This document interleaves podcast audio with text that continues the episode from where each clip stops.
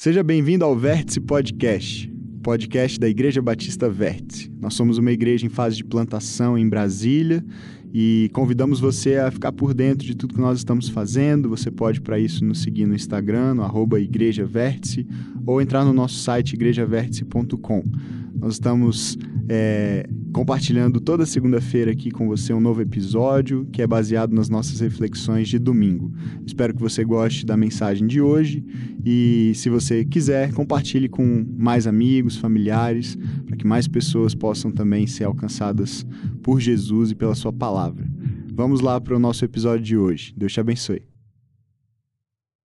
Nós estamos desde domingo passado, no último mês, na última série dessa estação, nós estamos olhando para ah, os livros de sabedoria no Antigo Testamento.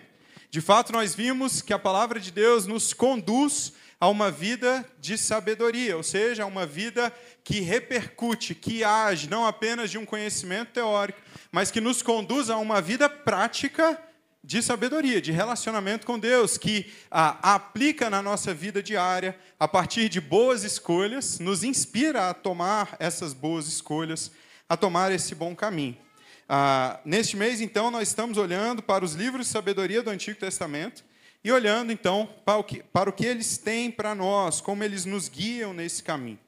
Essa série, ou a série desse mês, nesses quatro domingos, se chama Uma Vida Boa. E até onde nós sabemos, todos nós aqui queremos uma vida boa, não é mesmo? Todos nós aqui ansiamos por uma vida boa. Nós queremos uma vida que vale a pena, uma vida que faça sentido, uma vida de sucesso, uma vida que cumpra com o seu propósito, uma vida bem vivida, uma vida com direção. Viver uma vida boa é não ver como uma barata tonta, correndo sem saber para onde, mas é ver uma vida com uma direção. E todos nós que estamos aqui também concordamos que Deus tem uma vida boa para nós, certo? Deus tem uma proposta de vida que é boa. A sua vontade é boa, perfeita e agradável, e nós podemos experimentar essa vontade em nossas vidas. Então, Ele tem para nós, seus filhos, planos bons. Isso não significa necessariamente uma vida com um monte de dinheiro, uma vida com sucesso nas métricas do mundo, uma vida cheia de riquezas de acordo com os padrões daqui. Na verdade, Deus tem uma vida boa para nós de acordo com as suas próprias métricas. Não há dúvida de que Deus tem para nós uma vida cheia de esperança, cheia de alegria, cheia da Sua presença, em que a Sua vontade se manifesta à medida em que nós nos relacionamos com Ele nas nossas próprias vidas. Uma vida que faz sentido, uma vida plena e abundante. Afinal de contas, isso é o que o próprio Senhor Jesus nos diz, certo? Jesus nos diz, no segunda, na segunda parte do versículo 10, do capítulo 10 do Evangelho de João, ele diz: Eu vim para que tenham vida e a tenham plenamente, ou em abundância, uma vida abundante. Se o próprio Senhor diz isso para nós, então a pergunta é como nós podemos desfrutar dessa vida abundante, dessa vida plena. Se todos queremos uma vida boa e Deus tem uma vida boa para nós, a pergunta que nós precisamos nos fazer é como nós desfrutamos dessa vida boa? Qual é o caminho para viver essa vida boa, uma vida que ela é bem vivida. E para responder essa pergunta, nós estamos olhando então para esses três livros do Antigo Testamento que nós chamamos de literatura de sabedoria, Provérbios, Eclesiastes e Jó. Nós começamos na semana passada olhando, o pastor Pedro nos guiou ah, numa mensagem olhando para o capítulo 7 e 8 do livro de Provérbios. E se você perdeu, eu te encorajo fortemente a acompanhar essa mensagem no nosso podcast. Na verdade, todas as mensagens da nossa igreja elas estão lá no podcast e também no nosso canal do YouTube. Então eu te encorajo a, a, a acompanhar, a assistir, a anotar. Nós estamos à disposição, inclusive, para conversar sobre essas mensagens, tá bom? Então ah, eu te encorajo muito a ouvir, principalmente a mensagem do sábado ou do domingo passado, é, para que você se intere mais dessa série também. Nessa semana, nós continuaremos olhando para o livro, livro de Provérbios e entendendo como que o livro de Provérbios nos guia para essa vida boa. Como é que ele nos encaminha, como é que ele ilumina o caminho para que nós vivamos esse caminho da vida boa, para que nós andemos nesse caminho da vida boa. Antes de olhar para o livro de Provérbios em si, é importante a gente entender o que são provérbios. Provérbios são mensagens curtas com grande conhecimento.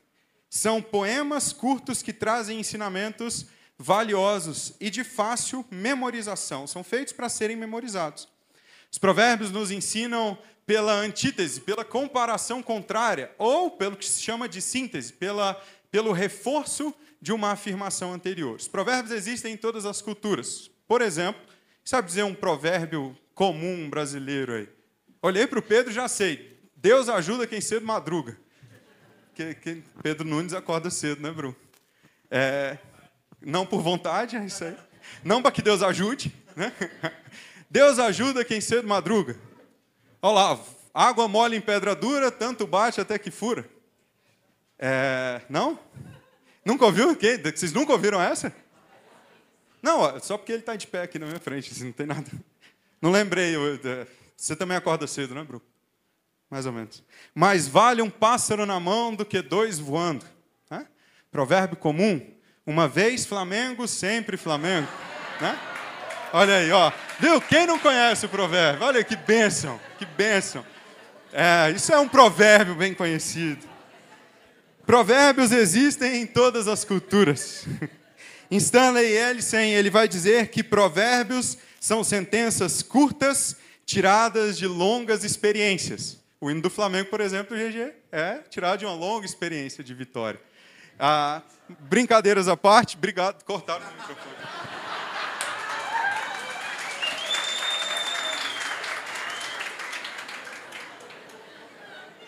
Substituição, né? Provérbios existem em todas as culturas. Mas quando nós olhamos para a palavra de Deus e para os provérbios que compõem a palavra de Deus, que são a palavra de Deus, esses provérbios têm para nós um significado muito mais especial.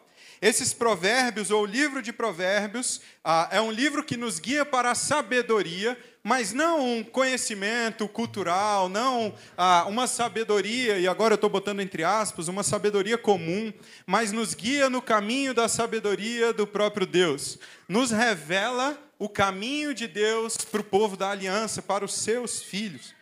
O livro de Provérbios ele oferece então um contraste entre sabedoria e tolice um contraste entre retidão e impiedade. É uma vida que agrada a Deus, em contraste a uma vida longe dos seus caminhos.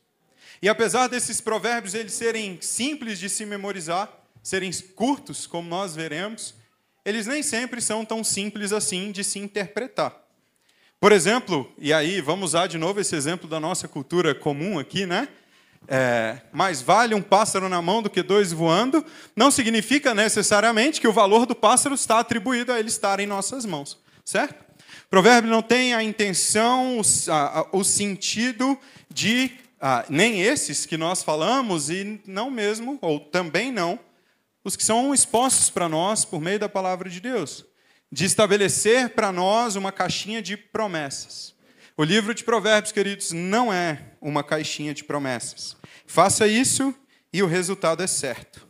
Por exemplo, em Provérbios, capítulo 16, versículo 3 diz: Consagre ao Senhor tudo o que você faz e os seus planos serão bem-sucedidos. Quero te dizer que há pessoas que consagraram aquilo que fizeram em um coração devoto diante de Deus e entregaram tudo, mas infelizmente, por algumas outras questões, sucesso não veio, né? O, o, o, o, trabalho, ou mesmo a empresa, não foi bem sucedido assim. Parece então que o livro não é uma caixinha de promessas. Ele também não é um contrato de contrapartida. Ele não garante benefício extra aos que investiram. Por exemplo, no segundo trecho do versículo 12 do capítulo 18, diz: A humildade antecede a honra.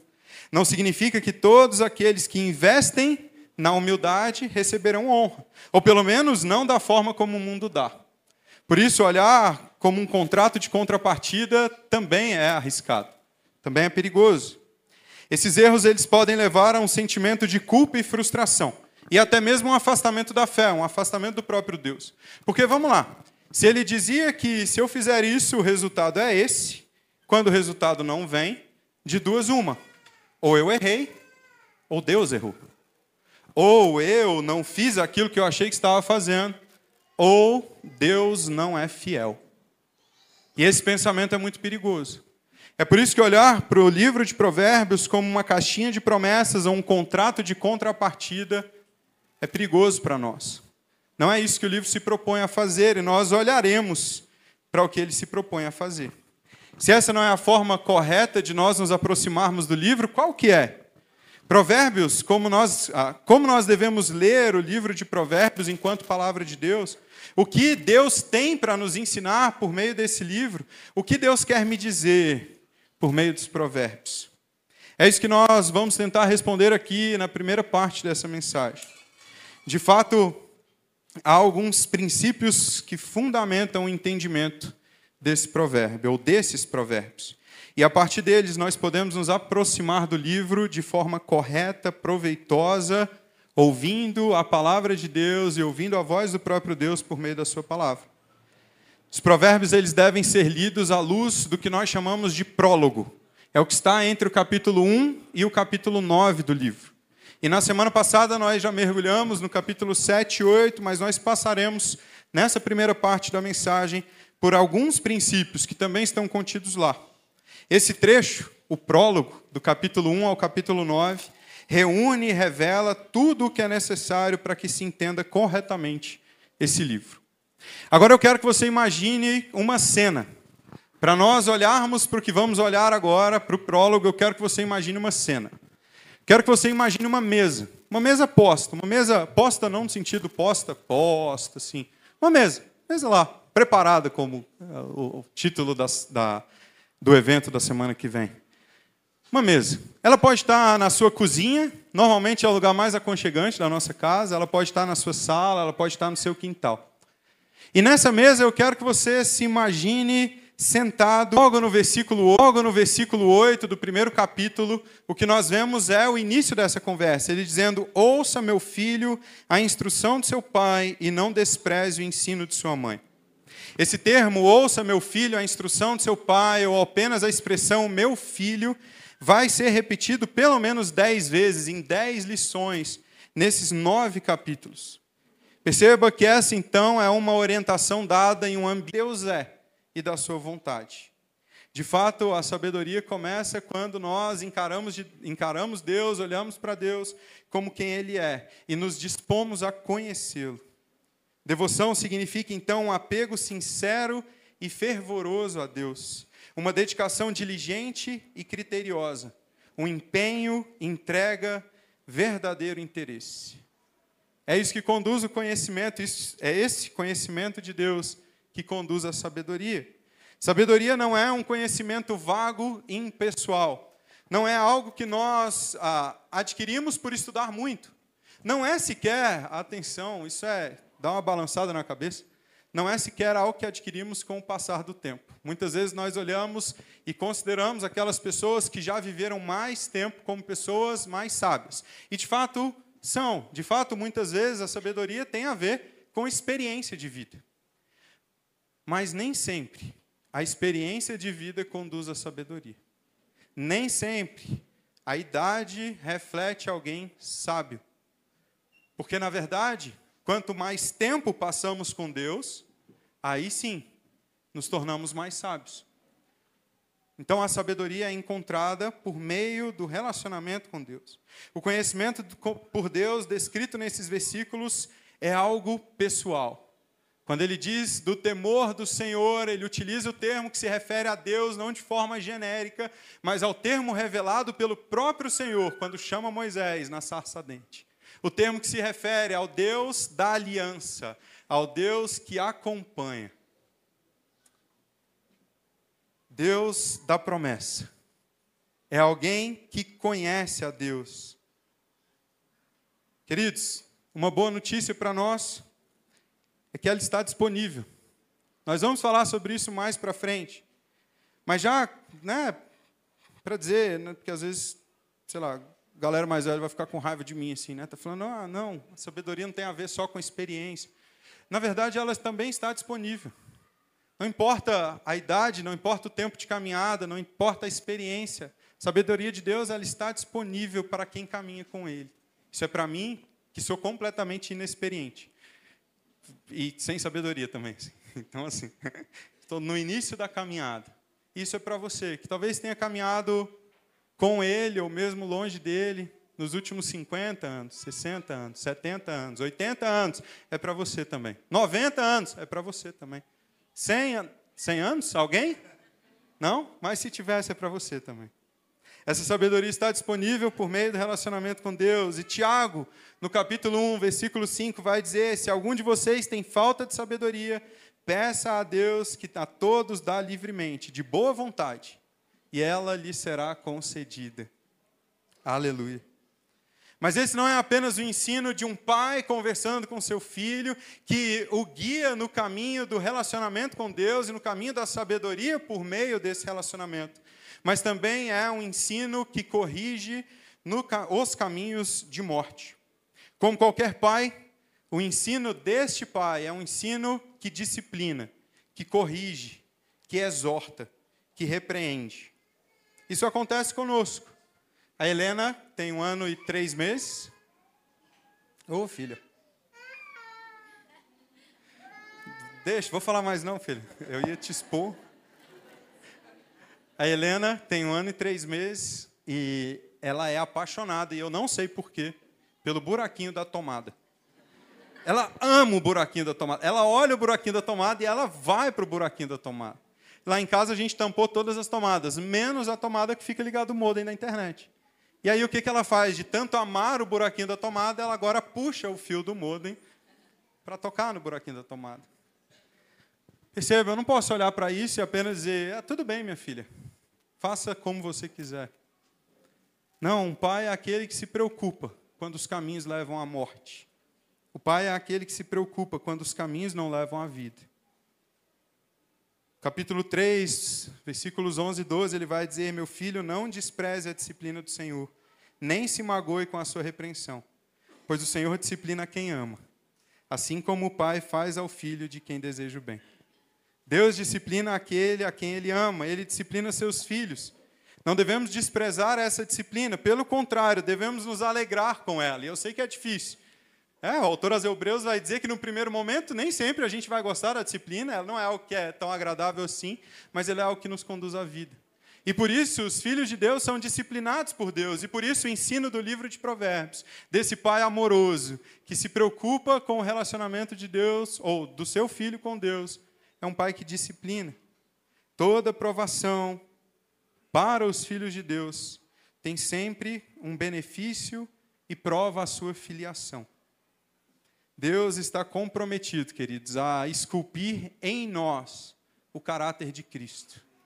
E isso não é fácil. Isso não acontece quando nós estamos colocando o nosso dedo na tomada. Isso acontece quando, por meio da vida, das provações, das lutas, Ele nos transforma. Mas esse ensino, por fim, é um ensino que conduz à plenitude de vida. O ensino deste pai para o filho conduz a uma boa vida. Ele ensina como o filho deve tomar, tomar decisões com sabedoria para que viva uma vida plena, feliz, de acordo com a vontade de Deus. Olha o que o próprio capítulo 3 diz no, no início: Meu filho, não se esqueça da minha lei, mas guarde no coração os meus mandamentos Pois ele, eles prolongarão a sua vida por muitos anos e darão a você prosperidade e paz. Percebam que esse não é um ensino apenas intelectual, não é um ensino que nós apenas temos enquanto conhecimento de algo, mas é um ensino que toca e transforma as nossas afeições. Meu filho, guarde no seu coração. E o coração é o centro, e na literatura bíblica, ah, considerando o texto, estou fazendo uma referência à nossa série passada, considerando o texto como uma literatura antiga que precisa ser compreendida, no texto bíblico, o coração não se refere àqueles nossos sentimentos. Eles incluem os sentimentos, mas muito mais. Eles são o centro das nossas afeições, do nosso pensamento, o centro do nosso ser, nosso centro de controle. Ele continua no capítulo 4: Ouça, meu filho, aceite o que eu digo, e você terá vida longa. Eu o conduzi pelo caminho da sabedoria e o encaminhei por veredas retas. Assim, quando você por elas seguir, não encontrará obstáculos. Quando correr, não tropeçará. A sabedoria conduz à plenitude de vida por meio de caminhos de paz e segurança. E essa sabedoria ela é prática. Ela consiste em fazer escolhas sábias entre um bom e um mau caminho. Essa sabedoria é, sim, a consequência do relacionamento com Deus, porque é enxergar a vida com os olhos do próprio Deus. Essa sabedoria é consequência do temor do Senhor, porque é fazer as escolhas com base na vontade revelada de Deus. A sabedoria pode ser entendida como a arte do viver piedoso, ou simplesmente como a arte do viver dos filhos de Deus. O saber e a sabedoria envolvem então a compreensão de como o mundo funciona, um conhecimento das coisas e de nós mesmos e o entendimento do propósito das coisas. E isso só é possível quando perguntamos ao Criador e quando nos relacionamos com Ele. Mais uma vez, a vontade de Deus ela é intensamente prática, aplicável em cada aspecto da vida do seu povo. Um relacionamento adequado com Deus envolve, primeiro, esforçar-se para compreendê-lo, entendê-lo, conhecê-lo, e então abraçar e obedecer aquilo que ele nos propõe. Pastor Hernandes Dias Lopes vai dizer que sabedoria no livro de Provérbios é olhar para a vida com os olhos de Deus, é ver a vida como Deus a vê. Sabedoria não é um sinônimo de conhecimento, sabedoria é a aplicação correta do conhecimento. É ser governado pela vontade de Deus, é andar sintonizado com os passos de Deus. Amém. Significa que nós não adquirimos a sabedoria apenas estudando, mas nos relacionando. Isso não significa que você vai deixar de estudar, que você vai largar a sua faculdade, que você vai largar as disciplinas espirituais. Não, afinal de contas, elas nós sabemos e nós conversamos sobre isso diariamente nas nossas comunidades. São elas que pavimentam o caminho para o nosso relacionamento com Deus.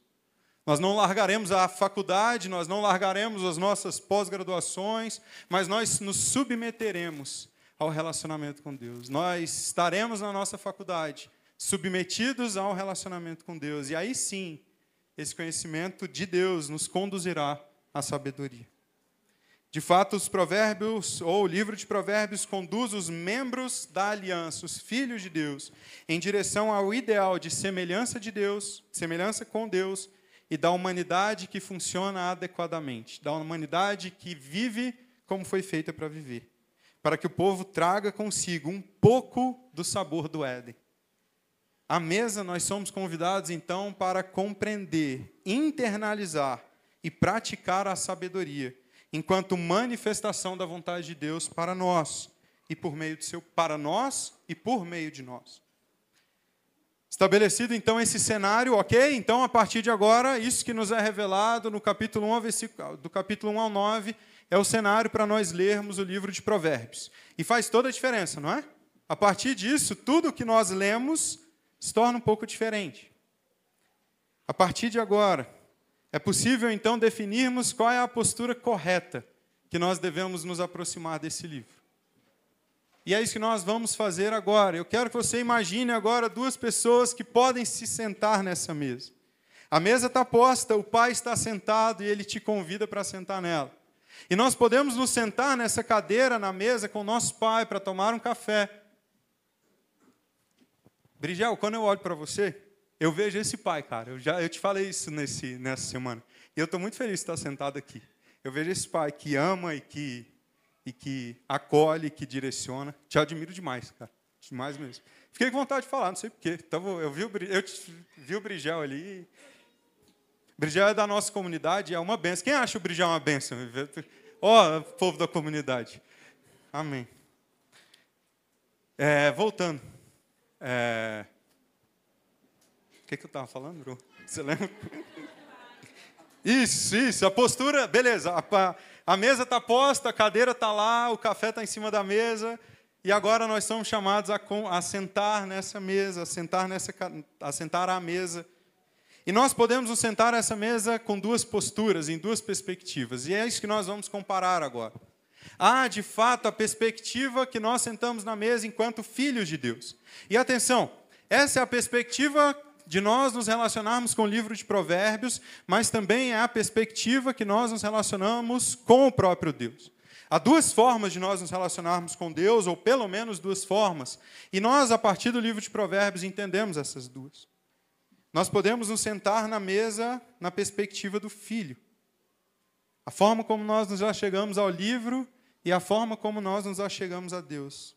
Na perspectiva do filho. Mas que perspectiva é essa do filho? Na perspectiva do filho, o relacionamento com o pai é a coisa mais importante. Nós somos chamados a um relacionamento, como nós vimos no início do, do livro. E esse relacionamento é o que mais alegra o coração do filho. Ele vê o caminho da sabedoria como um caminho de relacionamento, pavimentado pelo convite e pelo ensinamento do pai. Seu principal interesse é a presença, estar com seu pai. A sabedoria é então consequência da prática da presença. Então, a primeira perspectiva, a primeira forma, na perspectiva de filho, que nós nos assentamos na mesa, é que para esse filho o relacionamento com o pai é a coisa mais importante. E aí percebam, já não há mais como olhar para o livro de Provérbios como uma caixinha de promessas. Porque eu estou me achegando a Deus por meio dos provérbios, não para receber o que Ele está propondo, mas para ouvir a Sua voz e para conhecer a Sua vontade. É por isso que, na perspectiva do filho, o filho anseia por cumprir a vontade do pai. O filho ouve os ensinamentos e os cumpre por desejar fazer a vontade do pai, por amar o pai. Um ponto importante do estudo dos provérbios é que ele é normalmente composto por duas partes. E nós vamos chamar de causa e consequência. Faça isso e isso acontecerá. Não faça isso e isso não acontecerá. Normalmente, a primeira parte do provérbio indica o argumento, e a segunda parte indica a direção da vontade de Deus. Muitos provérbios vão fazer isso de forma antagônica, outros vão ser sintéticos, vão ah, reforçar o primeiro ensinamento. Quando nós nos relacionamos com Deus na perspectiva do Filho, como quem quer cumprir a sua vontade, o nosso foco não é a segunda parte. O nosso foco é a primeira parte do provérbio. É aquilo que ele nos revela. É aquilo que ele nos propõe. E não a promessa, não a garantia, mas o esclarecimento da sua vontade, da atitude básica de Deus. Quero dar um exemplo, nós já lemos esse provérbio. Consagre ao Senhor tudo o que você faz e os seus planos serão bem-sucedidos. Na perspectiva do filho, eu não consagro ao Senhor para que os planos sejam bem-sucedidos. Eu consagro ao Senhor porque Ele é o Senhor. Eu consagro ao Senhor porque Ele é meu Pai.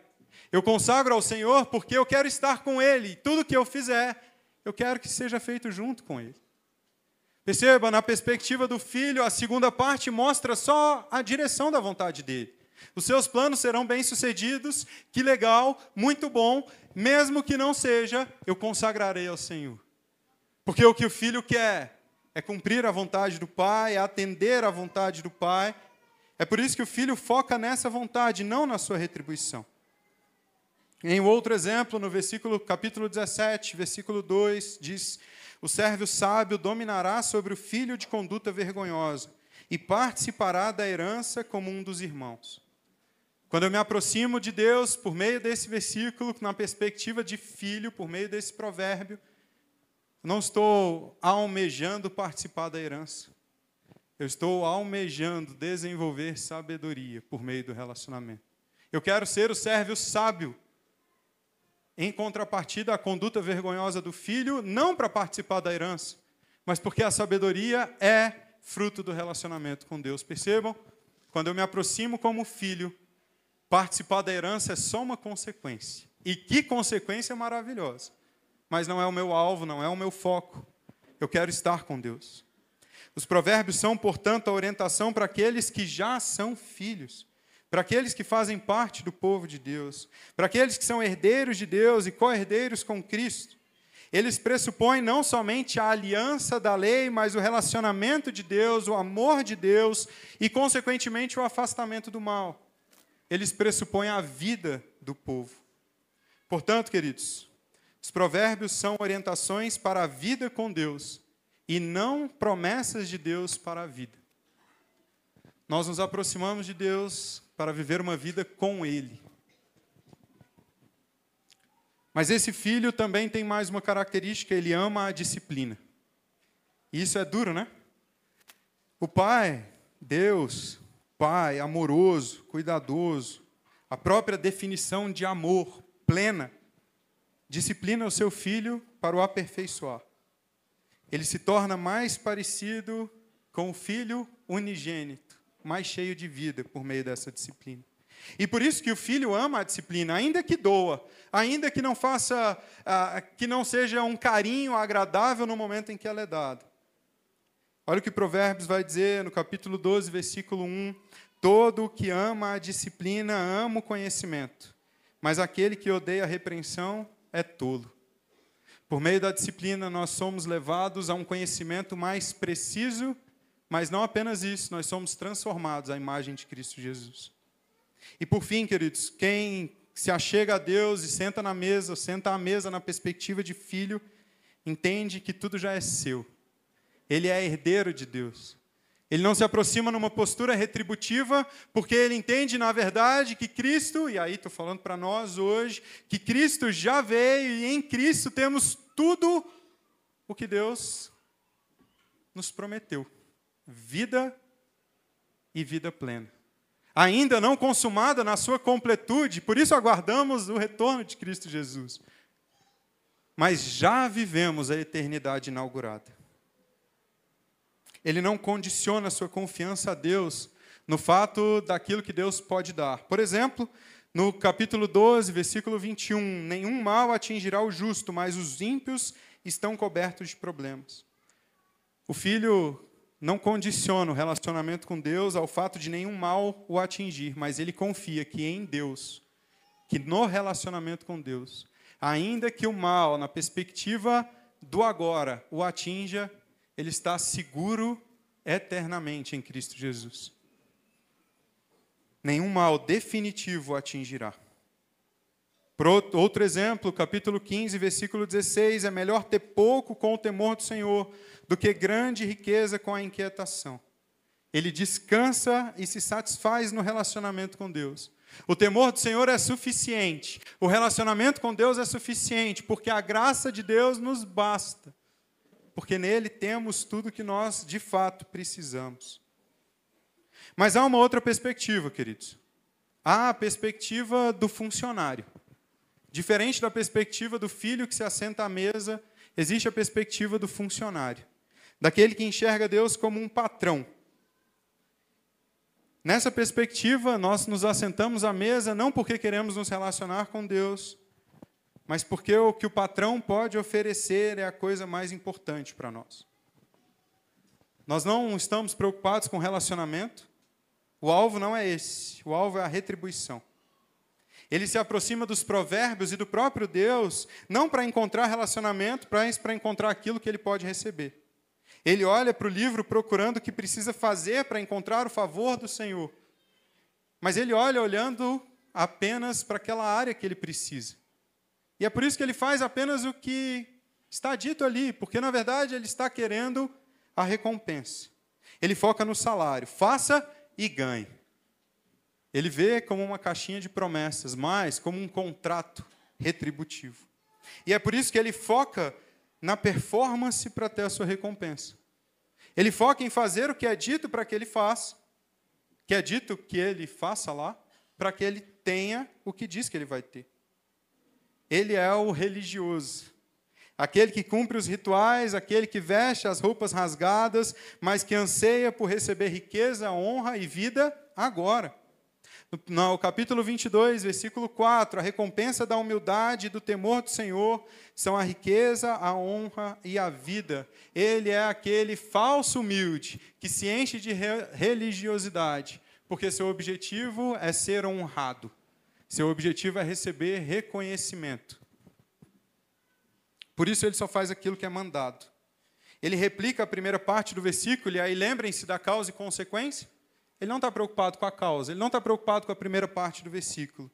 Ele está esperando que Deus pague o que ele merece. E é exatamente por isso que ele odeia a disciplina.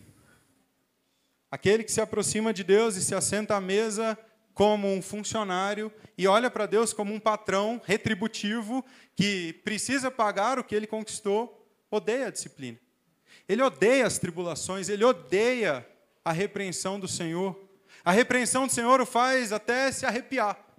Porque, na verdade, a repreensão do Senhor o exorta a viver de uma forma diferente.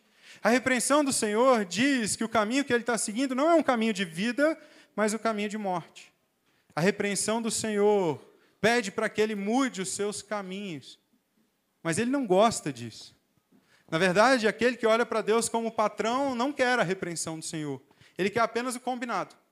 Me dá aqui o que precisa e o resto deixa que eu me viro. Eu estou na igreja apenas para receber tal coisa, tal sentimento, ser acolhido de tal forma, mas deixa eu viver minha vida como eu quero, no resto eu me viro. E ele se revolta contra a disciplina.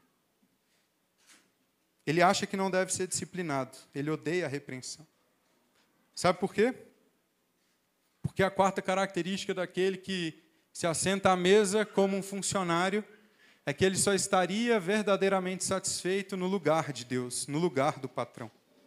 O funcionário quer tomar o lugar do patrão, ele questiona as suas decisões, ele se acha injustiçado, ele diz que se fosse o patrão faria tudo diferente.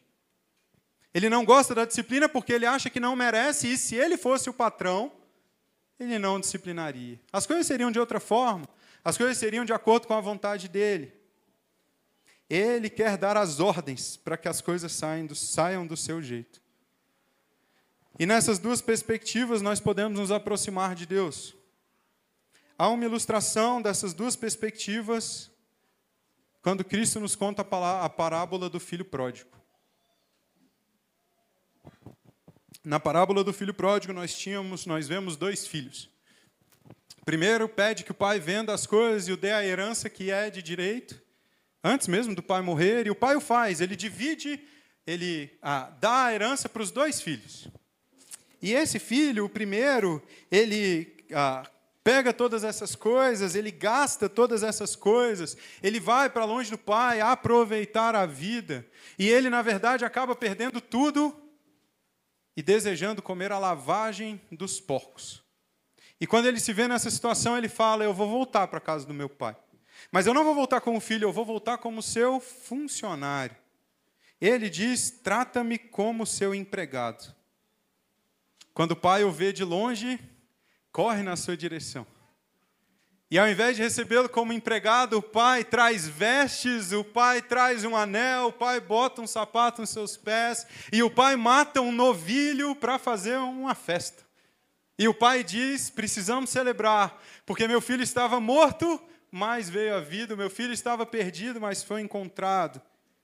Esse filho que foi, gastou tudo longe do pai, se viu, se viu comendo lavagem ou desejando comer lavagem dos porcos, volta como funcionário, mas é recebido como filho. Mas nós temos o outro filho, aquele que nunca deixou, aquele que continuou lá. Ele recebeu também a sua parte da herança, mas ele resolveu não gastá-la, ele não foi. Ele continuou em casa, ele trabalhou com seu pai. Mas ao ver seu pai celebrando a vida do primeiro, do primeiro irmão, do irmão que voltou, ele diz: Olha, todos esses anos tenho trabalhado como um escravo ao teu serviço e nunca desobedeci às tuas ordens, mas tu nunca me deste nem um cabrito para eu festejar com os meus amigos. Mas quando volta para casa este teu filho, que esbanjou os teus bens com as prostitutas, matas o novilho gordo para ele. Queridos, o filho mais velho continuou na casa do pai, mas ele estava na casa do pai na perspectiva de um funcionário. Ele não estava na casa do pai porque ele queria estar na casa do pai. Ele não estava na casa do pai porque ele amava o pai, porque ele desejava a presença do pai. Ele estava na casa do pai apenas porque aquilo era o que ele tinha que fazer para conquistar a recompensa que ele iria conquistar.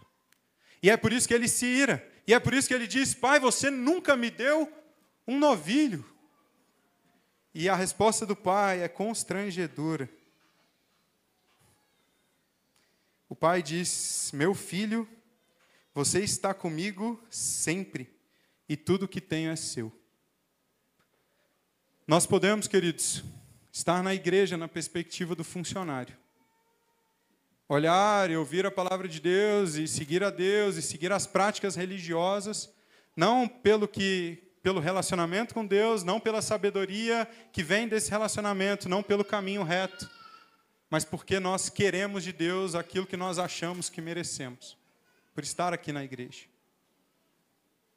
Essa não é a perspectiva, o convite de Deus para nós. Essas duas perspectivas têm tudo a ver com a sabedoria. Porque na perspectiva do filho, ele entende, o filho entende que o que Deus propõe por meio, por meio dos seus provérbios é um caminho de vida, é um caminho de relacionamento, é um caminho de vida plena. A vida, de acordo com a vontade de Deus, ela é feliz, ela é útil. Ela dá trabalho, sim, precisa de correção, precisa de empenho, precisa de busca, precisa de disciplina. É por isso que o pai exorta o filho: busque a sabedoria, mas ela está disponível a todos. O livro de Provérbios conduz os filhos de Deus em direção ao ideal de semelhança com Deus. A viver plenamente a imagem e semelhança. E a desfrutar plenamente do chamado de Deus para nós, enquanto seus filhos, enquanto sua criação. E ainda que não sejam promessas, nós vemos as propostas de Deus para nós reveladas em Provérbios, cumpridas em Jesus, quando olhamos para a eternidade, para a nova aliança, para a nova aliança, para a eternidade inaugurada. Nos revela uma vida boa que é possível em Jesus. Você quer ver isso? Nos Provérbios, capítulo 18, versículo 10, o nome do Senhor é uma torre forte, os justos correm para ela e estão seguros. Ouça a voz do Senhor agora. Capítulo 10 do Evangelho de João, versículo 27 a 30. As minhas ovelhas ouvem a minha voz, eu as conheço e elas me seguem. Eu lhes dou a vida eterna e elas jamais perecerão. Ninguém as poderá arrancar da minha mão. Meu Pai, que as deu para mim, é maior que todos, ninguém as pode arrancar da mão do meu Pai. Eu e o Pai somos um. A promessa, a promessa ou proposto nos Provérbios, no livro de Provérbios, o Senhor é torre, aquele que nele se refugia, encontra segurança, é garantida por Cristo Jesus. Em Cristo, nós não somos arrebatados da sua mão. Cristo nos sustenta. E ele diz que nenhum de nós se perderá em Cristo. Em Cristo, a proposta feita por Deus nos Provérbios é cumprida. Olha o que ele diz a recompensa, Provérbios 22, capítulo, oh, capítulo 22, versículo 4. A recompensa da humildade, do temor do Senhor, são a riqueza, a honra e a vida. E o Senhor Jesus abre o seu sermão mais famoso dizendo: Bem-aventurados os humildes, pois eles receberão a terra por herança. Na perspectiva do filho, querido, já aconteceu. Já aconteceu. Aleluia. Na perspectiva do Filho, as promessas são cumpridas em Cristo Jesus. Nós estamos preocupados com o cumprimento dos provérbios como promessas de Deus, mas na verdade o que deveríamos era experimentar hoje a garantia de tudo isso por meio de Cristo Jesus, por meio do relacionamento com o Pai, mediante a fé em Cristo Jesus. Para nós terminarmos, eu quero olhar para o que acontece no último capítulo desse prólogo. Vamos voltar um pouco para lá. E assim eu termino a mensagem de hoje. O capítulo 9 do prólogo nos apresenta duas mesas preparadas, dois caminhos propostos, dois banquetes servidos. Diante de todo esse entendimento, nós encontramos dois convites: o da sabedoria e da insensatez. No capítulo 9, dos versículos 13 a 18, nós vemos a insensatez fazer o seu apelo.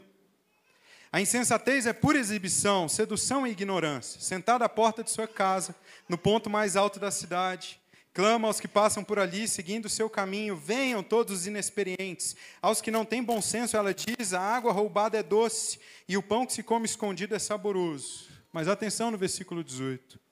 Mas eles nem imaginam que ali estão os espíritos dos mortos que os seus convidados estão nas profundezas da sepultura.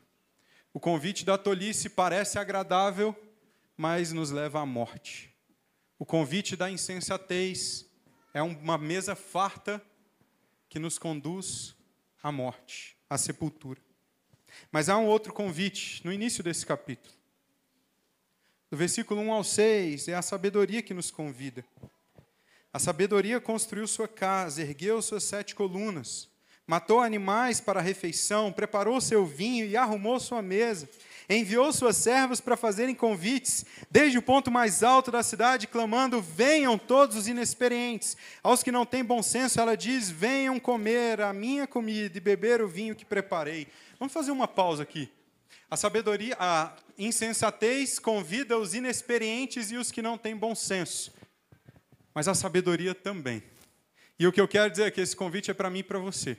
Porque nós somos os inexperientes, nós somos os que não têm bom senso, nós somos aqueles que precisam de crescer em sabedoria por meio do relacionamento com Deus. Deixa eu te falar, o convite da sabedoria não é para você que já sabe tudo que não precisa, é exatamente para você que se encontra numa posição de humildade, mais de humilhação, que se reconhece como inexperiente, necessitado, carente. Mas esse é o convite.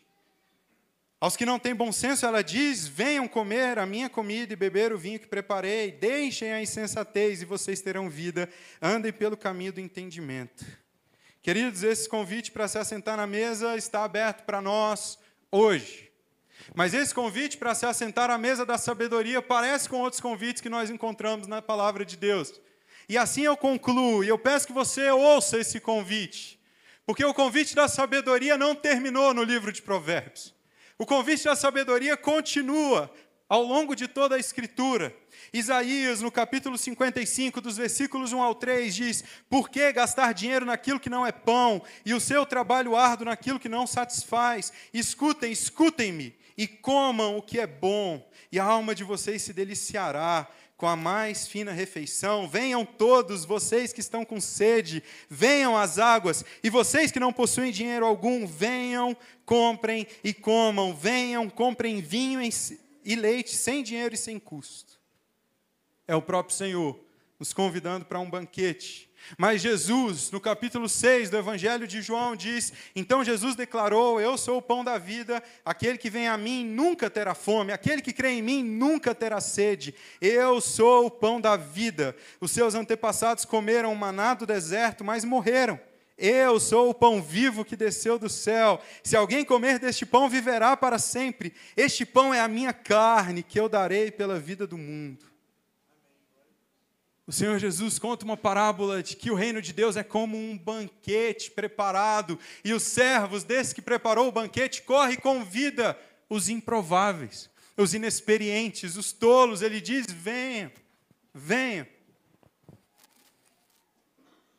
João, no último capítulo da Bíblia, olha para a revelação de Jesus Cristo e enxerga o Espírito e a noiva dizem: Vem. E todo aquele que ouvir, diga: Vem. Quem tiver sede, venha. E quem quiser beber de graça, e quem quiser, beba de graça da água da vida. João vê as bodas do cordeiro, o banquete preparado e o convite: venha e beba. Queridos, a sabedoria nos convida para um relacionamento com ela. E a sabedoria é Cristo Jesus.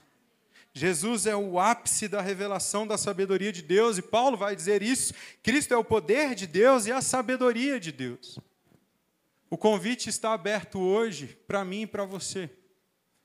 O convite para nós deixarmos a cadeira de funcionário e sentarmos na cadeira de filho, para nós nos aproximarmos de Deus como o Pai que Ele é, para nós desfrutarmos do seu relacionamento e, de, por meio desse relacionamento, vivermos uma vida sábia que nos conduz à vida. A segurança da Sua presença, da Sua promessa, está aberto para mim e para você hoje. A sabedoria continua nos convidando Jesus Cristo continua nos convidando. E Ele nos convida para sentarmos nessa mesa como filhos. E ao aceitarmos esse convite, somos como esse filho que ouve o pai dizendo: busque, procure, vá. Ao aceitarmos esse convite, a declaração que fizemos cantando a música hoje, antes do culto, que diz: Para os braços do meu pai eu vou. Maravilhoso, maravilhoso. Não há outro lugar para ir, queridos. Não há outro caminho. Não há outra fonte de sabedoria, não há outra vida que satisfaz, não há outra vida que tenha sucesso, não há outra vida que agrade. Não se engane com a, a métrica do mundo. Dinheiro não é sucesso, fama não é sucesso, poder não é sucesso. Essas coisas não são a recompensa proposta pelo próprio Senhor. O que Deus propõe para nós é uma vida de relacionamento com Ele. Na verdade, o que Deus propõe para nós é o único caminho de vida a vida verdadeira. O convite está feito, as portas estão abertas. Venham e como. Pai, nós ouvimos a tua voz nesse momento, Senhor. E nas nossas condições, Pai, na nossa miséria, na nossa tolice, na nossa inexperiência, Pai, confessamos que tantas vezes ficamos perdidos, ficamos sem saber qual rumo tomar. Ficamos, inclusive, sem entender o que o Senhor nos propõe por meio da Sua palavra. Queremos nos relacionar contigo como alguém retributivo, alguém que, que nos deve algo. E quando o Senhor não faz, nós nos entristecemos, muitas vezes nós nos afastamos. Pai, nos perdoa. Nos perdoa, Senhor, porque não é o Senhor que é infiel. Porque não é o Senhor que não cumpre o que o Senhor promete. Nos perdoa porque somos nós que nos afastamos quando compreendemos mal. Perdoa o nosso coração insensato, Pai. Mas nós te louvamos porque o convite continua feito. Nós te louvamos porque o Senhor continua estendendo a mesa.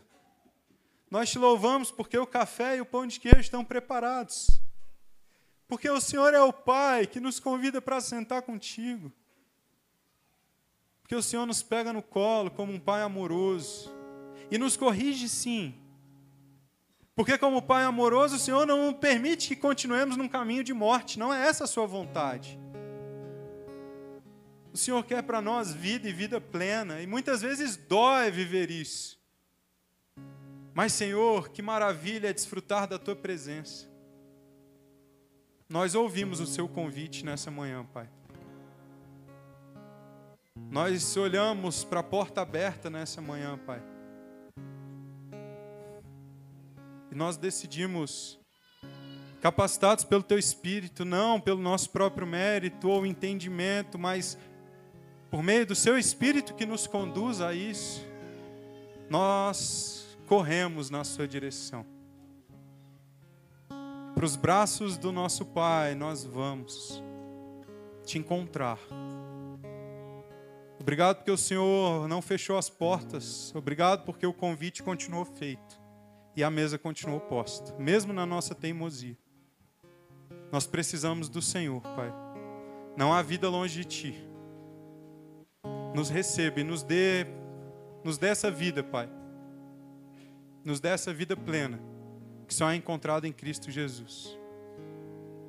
Nós clamamos por isso e confiamos nas Tuas promessas. Ainda de olhos fechados, Talvez seja a primeira vez que você esteja ouvindo esse convite do próprio Senhor. E não importa, você ouviu que talvez você possa estar na igreja a vida inteira, mas encarando Deus como um funcionário. Mas Ele está te convidando e estendendo a cadeira para que você sente como filho. Um filho amado, um filho que encontra com o próprio Senhor. E se você está ouvindo esse convite, eu quero te dizer que é Ele mesmo que está te chamando que é Ele mesmo que está te trazendo, que é Ele mesmo que está estendendo a cadeira e te colocando ali. Se você está ouvindo isso hoje pela primeira vez e,